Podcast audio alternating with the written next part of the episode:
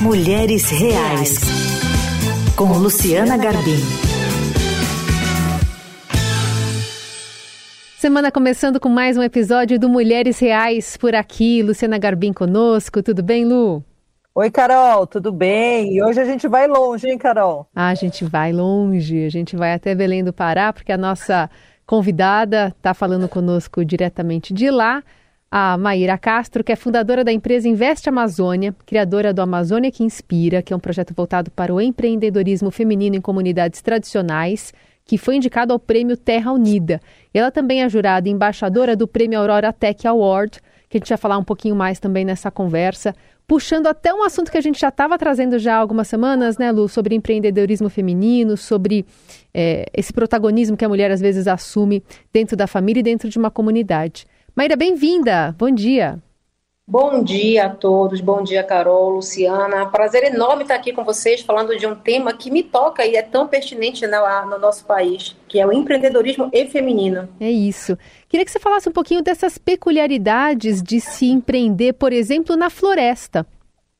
Com o maior prazer. Olha, a, eu vou falar de Amazônia, né, quando se fala de floresta, para poder territorializar. E a lógica na Amazônia, no território nortista do Brasil, ele é diferente do resto do país em alguns aspectos. A gente fala muito da questão de empreendedorismo de necessidade e oportunidade, correto? Só que isso não se aplica necessariamente aqui, porque nem tudo é uma necessidade ou uma oportunidade que é vislumbrada. É simplesmente a, a forma de trabalhar primária que se tem na região. Então, a gente tem um, um, um terceiro fator de empreendedorismo que é o que mais ah, o que pega muito aqui com relação a empreender perto da floresta. É, por exemplo, a gente tem uma base de produção que é extrativista, que para além disso é um modo de viver. Então, quando você extrai insumos da floresta e aquilo te dá um retorno econômico, isso já é empreender. Mas não necessariamente porque algo deu errado e por necessidade você empreendeu, porque é o que é. Então, eu acho que essa é uma característica bastante, bastante é, forte né, a, a, aqui para aqui cima no país. Um outro aspecto interessante é, de pesquisas que eu fiz durante um bom tempo é que a forma feminina de empreender na Amazônia ela também é diferenciada. Segundo os dados do, do Global Monitorship de 2014, é, o empreendedorismo feminino inicial ele é maior do que os dos homens e é maior do que a taxa nacional feminina. Né? Então, assim, é um fenômeno, uma característica que mostra que a questão do empreendedorismo aqui na região ela tem as suas peculiaridades. Maíra, você pode dar um exemplo, alguns exemplos para gente? Quando você fala em extrativismo, né, que essas mulheres estão, o que, que as mulheres tiram da floresta, assim? Como que elas conseguem fazer negócios a partir do quê? Do que que elas, quais são os principais produtos desse extrativismo feminino? É, a gente tem três grandes produtos. O mais ligado com a questão feminina é o cacau e também um pouco da, da, da, castanha, tá? De uma forma bem generalizada. Mas o exemplo do cacau, ele é muito próximo aqui de Belém, porque a gente tem um caso internacional da Dona Nena, na Ilha do Cumbu. A Dona Nena, ela aprendeu a lidar com essa questão do cacau, foi passado de geração em geração, e ela transformou isso numa no renome internacional, gente. Tem uma estrutura hoje fantástica numa ilha, na frente da cidade. Então, ela tem toda a questão da produção nativa, orgânica do cacau, existe todo um tratamento que é ancestral, e com isso eles produzem chocolates finos ah, aqui próximo a Belém. Né? Então, assim, ela não somente traz sustento para a sua família, mas para todo o entorno das pessoas que extraem o cacau nativo, né? passam por o processo né, de, de cuidado dentro da empresa dela, e isso gera renda e receita localmente. Então, uma mulher que empreende nunca é só para ela. Às vezes não é nem só para a família. Aquilo, na verdade, é, é comunga-se de toda a comunidade. E é interessante que é, quando você faz essa comparação quando falamos de cidade, então uma, um empreendedorismo de oportunidade ou de necessidade, na floresta tem todo um tempo diferente também, né? Essa questão cronológica de de, de você, por exemplo, trabalhar com cacau demanda, além de uma, nesse caso, uma questão ancestral, né, de passando de geração para geração, como também respeitar o tempo da floresta. É, é a coisa mais linda, gente, é porque nós estamos desconectados, mas a natureza é cíclica. É, então, sim, existem os ciclos né, da, da, da dos frutos. E, e, particularmente, acho que a gente poderia criar, a partir disso, novas economias. Por quê? Porque a gente está respeitando o ciclo da natureza. E ao invés de se falar em escala de volume, que é muito conhecido no mercado, eu acredito que no caso da Amazônia precisamos falar de escalabilidade de valoração. Para que um produto ele deixe de ser uma commodity para ter valor agregado. E com isso, obviamente que toda a cadeia de valor ela se beneficia. Então, o que tu falaste do tempo, ele é muito importante. O nosso tempo é outro. As coisas aqui não, não dá para ser de forma muito racional, linear, porque o próprio, a própria natureza não te deixa. Por exemplo, se cair uma chuva forte, pode esquecer o teu planejamento de pegar uma lancha e visitar alguma comunidade, porque não dá, é arriscado. Vai ter que rever tudo? Vai. Vai ter que gastar mais dinheiro? Vai. E vai ter que lidar com isso. Tem um nome, chama-se custo Amazônia, que não existe em outra parte do país. E Maíra, depois você falou do cacau e de outros dois produtos principais. Quais são os outros dois? Olha, o principal deles na região é o açaí, mas não é uma cadeia feminina, é uma cadeia primordialmente masculina, até porque ela é perigosa e ela é bastante é, floresta dentro, em muitos dos casos. A outra é a castanha do Pará. Que também é mais masculina do que feminina. Não, a castanha do Pará não necessariamente. A gente vê associações de mulheres que já fazem, porque o trabalho é diferente. A castanha do Pará que a gente conhece, né? Ela vem dentro de um ouriço muito duro, que vem dentro de um, umas pequenas cascas. Só que assim, você não pega a castanha da árvore, você espera ela cair, até porque é uma árvore muito alta. Então, assim, é, é um processo de, de, de produção é, de, diferente do açaí. Entendi. E assim, o mundo está de olho na Amazônia, né? E a gente sempre fica nesse equilíbrio muito delicado entre um desenvolvimento sustentável e essas coisas todas, né, essas denúncias que a gente vê de desmatamento, de mineração irregular, de garimpo. Como que você acha que essas atividades do empreendedorismo feminino, onde elas estão localizadas ali? Você acha que elas podem colaborar para manter a floresta em pé e você ter uma bioeconomia ali forte? Com certeza absoluta, porque a figura feminina ela é aqui muito comunitária de uma maneira geral, em particular aqui na região. Bom, um dos grandes problemas que nós temos não tem a ver agora com as cadeias econômicas já a, introduzidas, né, que são destrutivas. A gente está passando também por um outro processo dessa atenção toda que a Amazônia está tá tendo, que é a forma como as pessoas estão chegando aqui, principalmente de outras regiões do país. Como existe um, uma distância muito grande, não só geográfica, do que é a Amazônia com o resto do país, existe uma um silenciamento das vozes da região. A gente vê que pessoas estão chegando, às vezes até com boas intenções, mas quando você olha a equipe, o comitê, a curadoria, não são pessoas da região. E quando estão, são muito poucas. Então, assim, não tem como transformar se você não tiver vivência. Então, esse é um dos maiores problemas que nós estamos enfrentando hoje. Então, é de cunho social, político, além da questão econômica. Então, eu estou trazendo isso para a minha fala, justamente para alertar as pessoas de que temos problemas de vieses inconscientes. Porque a Amazônia é norte, norte não é nordeste. Hum. E existe uma invisibilidade que precisa ser tocada. É. E, e, e, quando você fala sobre essa representação feminina nessas diversas áreas, queria que você falasse um pouquinho sobre a territorialidade.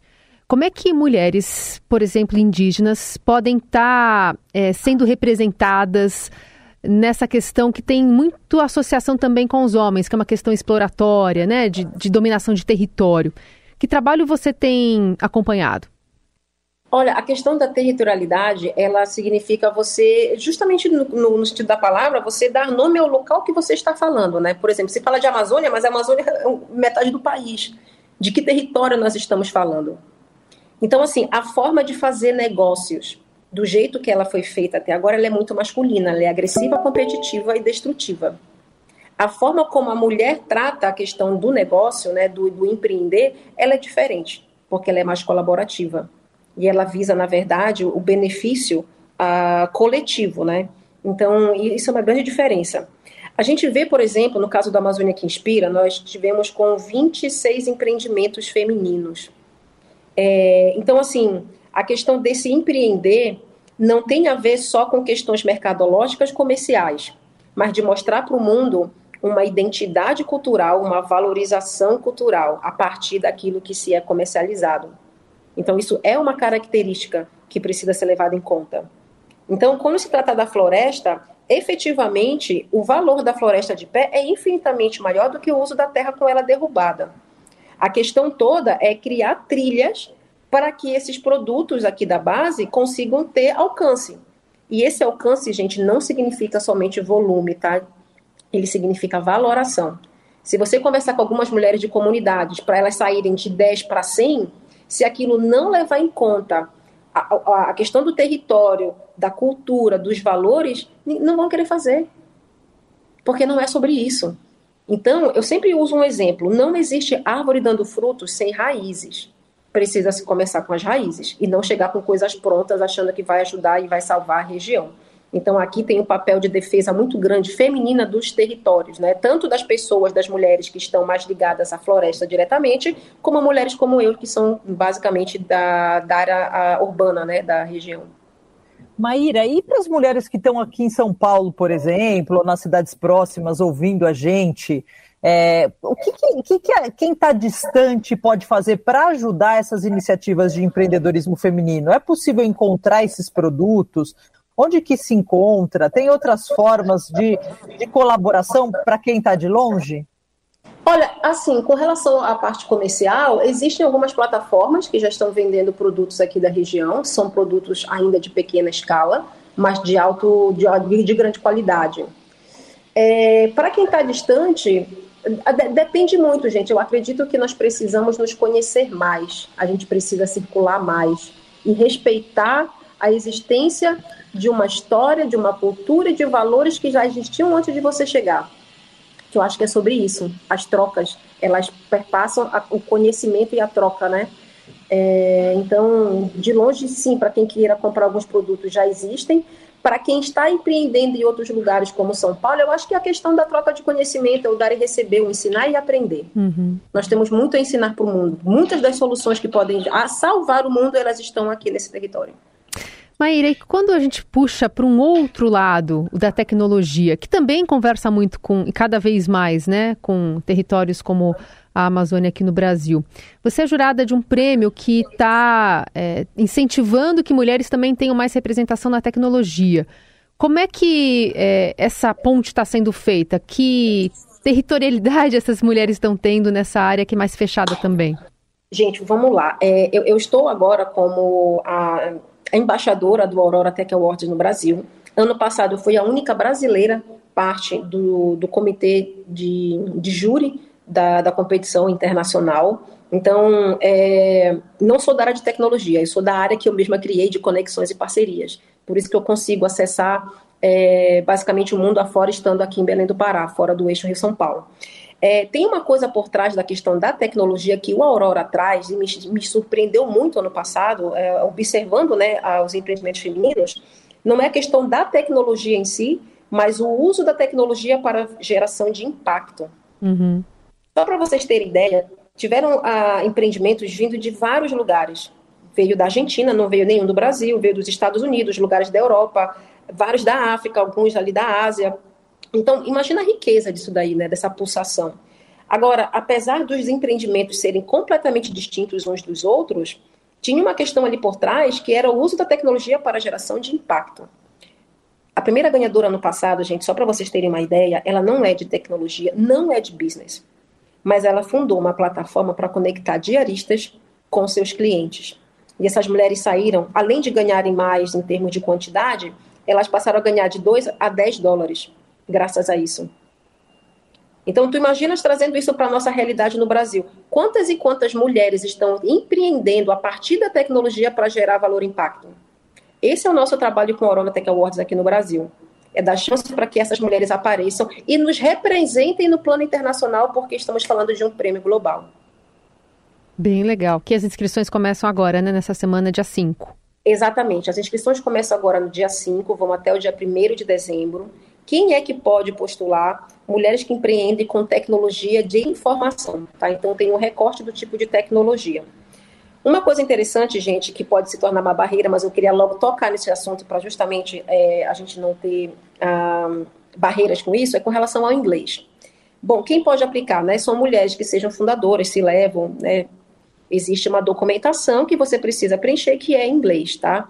Então, eu só queria deixar claro para que isso não se torne uma barreira para quem queira fazer isso. Uhum. Nós conversamos, inclusive, internamente para falar da questão da, língua, da, da língua né, uh, no Brasil, que não é tão falada. Então, para aquelas mulheres que queiram postular, você pode trazer alguém que te ajude a responder as questões em inglês? Pode. Porque o que a gente vai estar tá analisando ali é o propósito, o impacto e como a tecnologia está sendo usada. É, então, assim, é um banco de juradas internacional, né? Tem mulheres de vários lugares, tinha eu do Brasil, tinha gente dos Estados Unidos, da Turquia no passado. Então, assim, é uma oportunidade muito, muito interessante. É o primeiro lugar, obviamente, que tem uma, uma, um capital semente de 30 mil dólares, o segundo tem 20 mil e o terceiro tem 10 mil. Fora todo né, um arcabouço de mentoria e uma oportunidade de se lançar internacionalmente. Né? Então, eu vejo a Aurora como uma grande oportunidade para quem esteja empreendendo com tecnologia gerando impacto. Muito bom. Essa é a conversa que a gente teve com a Maíra Castro, que é fundadora da empresa Investe Amazônia, criadora do Amazônia que Inspira, um projeto voltado para empreendedorismo feminino em comunidades tradicionais. Maíra, muito bom te conhecer. Obrigada pela conversa, viu? Obrigada a você, gente. Qualquer coisa, estou às ordens aqui. Obrigada, Maíri. Acho que fica um convite, né, a quem está nos ouvindo participar desse prêmio, poder aí apresentar seus, seus trabalhos, se lançar internacionalmente. Muito legal essa oportunidade. Encoraja aí. Bom, Lu, e a gente convida o nosso ouvinte a participar sempre aqui, né? O nosso ouvinte para mandar mensagem. Semana que vem estamos de volta para falar mais. Combinado, Carol. Até semana que vem.